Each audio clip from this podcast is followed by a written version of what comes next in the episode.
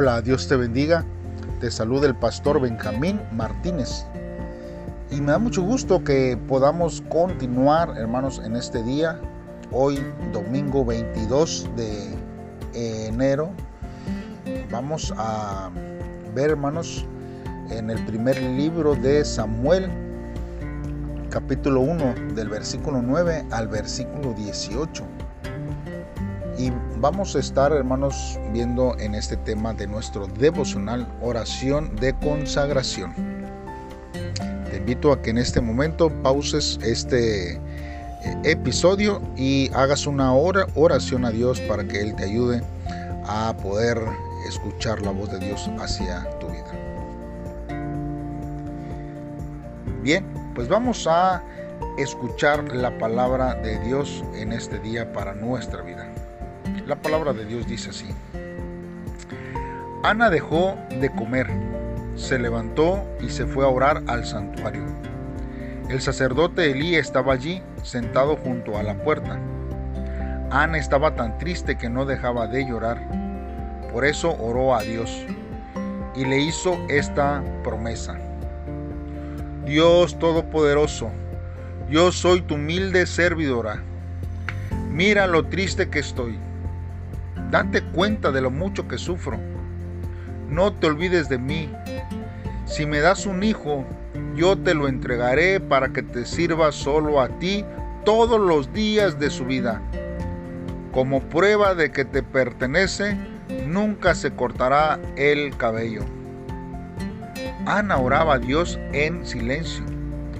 Elí la veía mover los labios, pero como no escuchaba lo que decía, pensó que estaba borracha. Por eso le dijo, ¿no te da vergüenza estar borracha?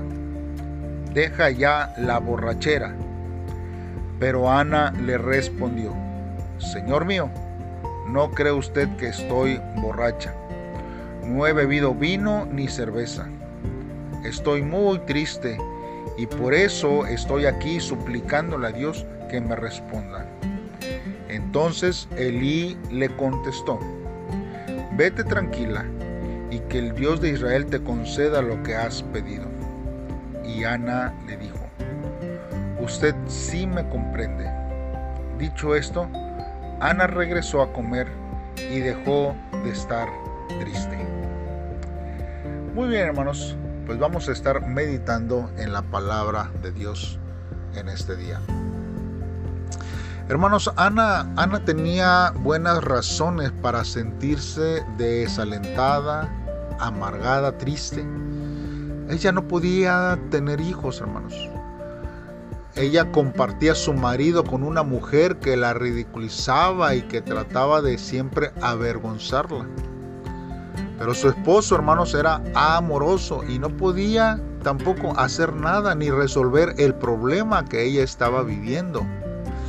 Incluso el sumo sacerdote, hermanos, interpretó mal los motivos.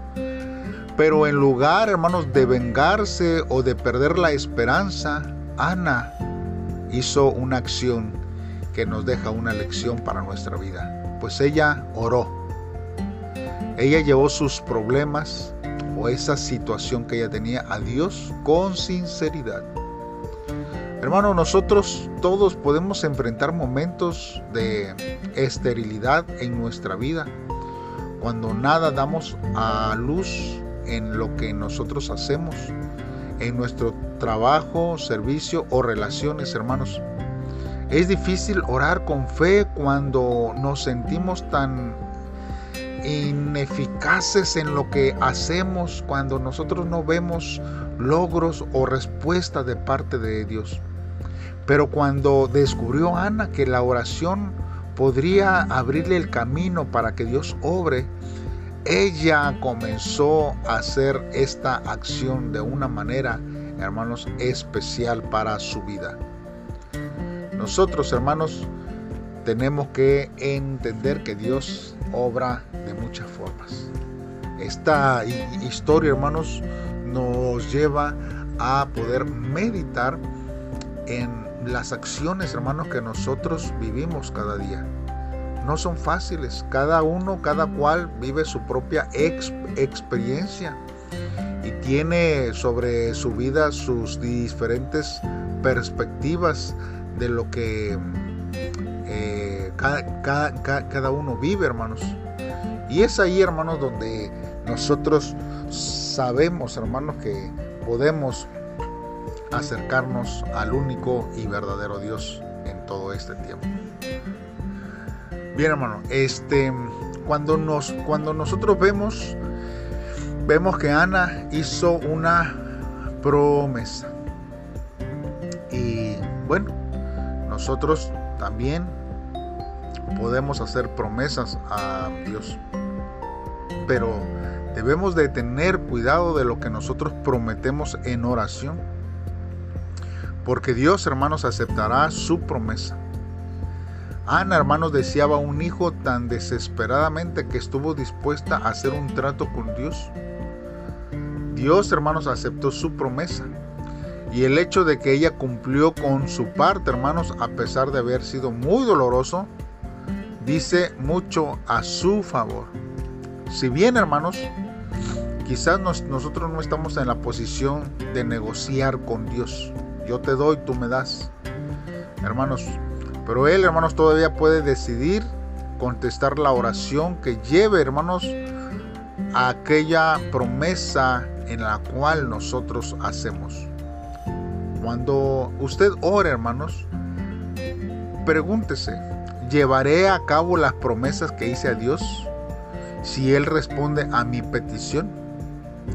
Porque sería, hermanos, deshonesto y muy peligroso ignorar una promesa, especialmente hacia Dios. Porque Dios, hermanos, cumple sus promesas y Él espera que nosotros, hermanos, cumplamos las nuestras.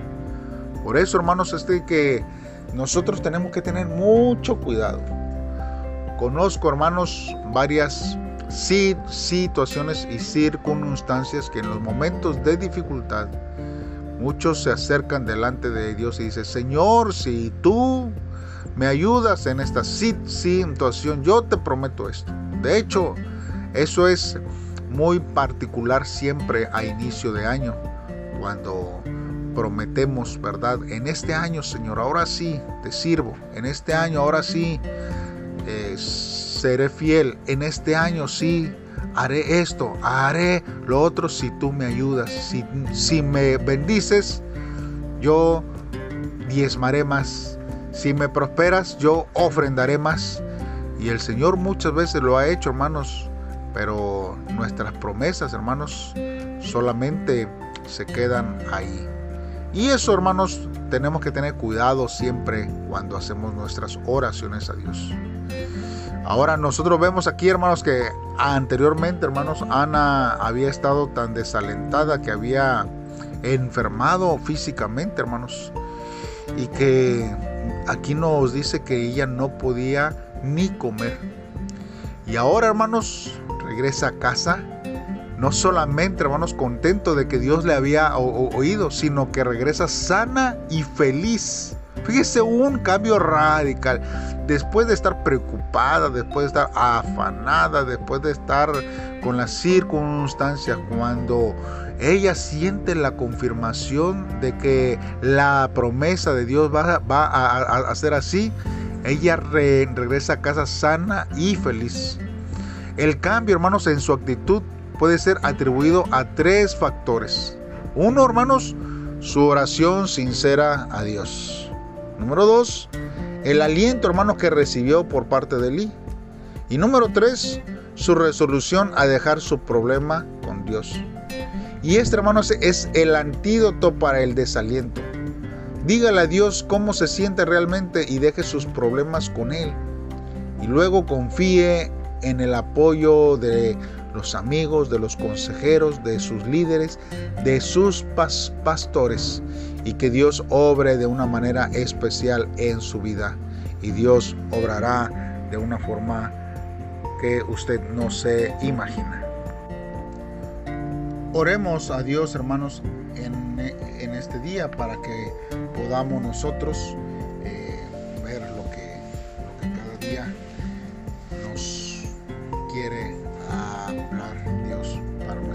Señor, en esta hora te damos gracias. Gracias por tu misericordia, por tu bondad, porque tú, Señor, nos hablas de diferentes formas, Señor. Señor, entendemos claramente que tú has tenido cuidado, Señor, de Ana y que tú tienes, Señor, la solución a todos nuestros problemas.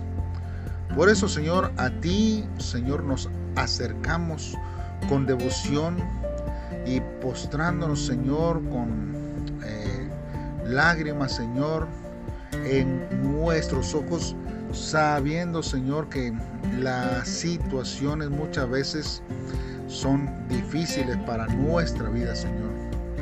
Eh, están, Señor, dentro de ti todos nuestros problemas, Dios.